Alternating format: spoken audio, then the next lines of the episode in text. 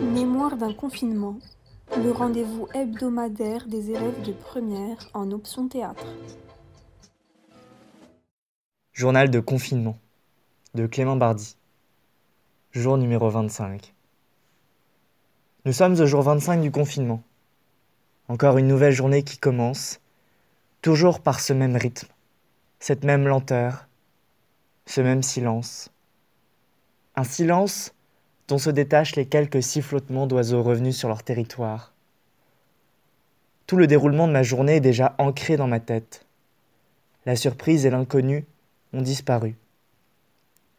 À présent, je ne me soucie plus l'extérieur et ne regarde que très peu les informations.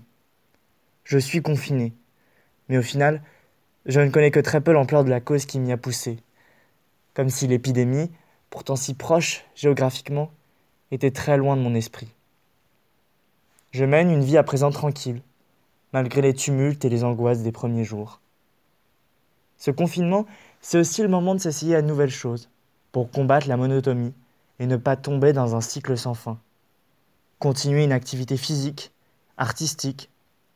Je me suis essayé au cours de dessin académique à distance. Cela peut paraître assez absurde au premier moment, mais on s'y adapte très vite.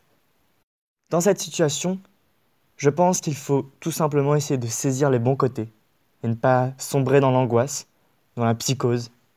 En fait, juste saisir ce temps qui nous tend les bras et ne pas refuser l'ennui, mais l'accepter. À mon âge, c'est aussi le moment de tester son autonomie dans le travail, comme finalement une sorte d'évaluation de soi-même. Personnellement, pendant les premiers jours, je me suis astreint à un rythme trop intense pour être sûr de garder une bonne continuité scolaire et en ne me laissant pas une seconde pour évasser. Mais seulement, ce rythme déchaîné m'a épuisé. J'étais trop exigeant avec moi-même. Dès lors, j'essaye de me laisser des temps libres, des temps où je peux me ressourcer, des temps où je peux me reposer, des temps où je peux profiter de mon entourage. Le confinement est venu bousculer le fonctionnement traditionnel de l'école, rendant tout numérique. Des matières ont pu s'adapter assez facilement, mais d'autres ont connu des difficultés comme l'option théâtre, qui sans contact physique a du mal à subsister dans un monde complètement numérique, surtout pour mettre en scène une pièce.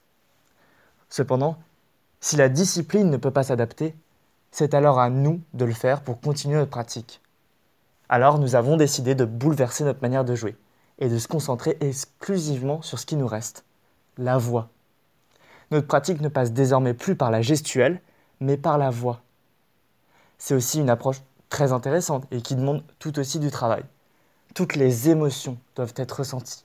L'articulation, l'intonation de la voix sont des éléments clés du théâtre, mais aussi très utiles pour notre vie future. Si cette situation dure, nous changerons notre pièce pour une pièce audio, ce qui est à mon goût finalement beaucoup plus difficile, puisque lors d'une représentation, le public base une partie de sa compréhension sur la gestuelle, les décors, même si ma pratique théâtrale prend un autre tournant aujourd'hui, finalement, grâce à ce contexte sanitaire, de nouvelles ressources artistiques deviennent accessibles facilement en ligne et permettent de visionner des captations intégrales de pièces de théâtre. Améliorer son jeu passe aussi par voir d'autres jouer. Je vous laisse avec cette superbe citation de Sénèque qui représente très bien notre situation actuelle. La vie, ce n'est pas d'attendre que les orages passent c'est d'apprendre comment danser sous la pluie.